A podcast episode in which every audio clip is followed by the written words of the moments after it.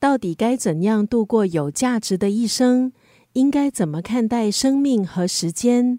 当内心难以平静，可以试着打开塞内卡的诊疗哲学。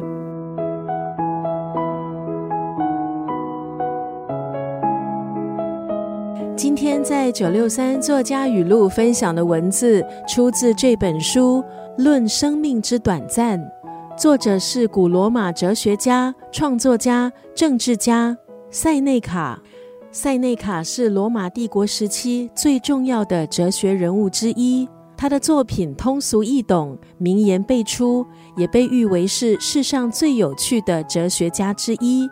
这本书收录塞内卡在隐居时所写的五大生命主题相关的哲学文章。从这五篇文章可以看出他对人生的诠释。他的作品至今还是有着深远持久的影响。论生命之短暂，想要告诉我们的是，很多人没有好好的利用时间，到头来却抱怨时间不够，生命短暂。不少人被琐事缠身，只有在生命终结的时候，才意识到时间的存在。塞内卡就提醒。与其把时间花在关注别人怎么看自己，倒不如把时间放在自身的需求。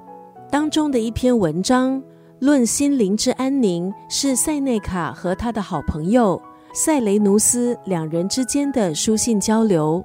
这篇文章带出，人之所以心没有办法得到平静，是因为对自己不满。这种不满源自于精神上的不稳定。又或者是让人恐惧的事，还有没有实现的愿望。借由这篇文章，塞内卡提醒：学会收敛，学会适度。打个比方，如果坐拥无数的藏书，但终其一生却连读一本书的时间都没有，那这又有什么意义呢？今天在九六三作家语录就要分享这本书。论生命之短暂当中的这段文字，事实是，生命并非短暂，而是我们荒废太多。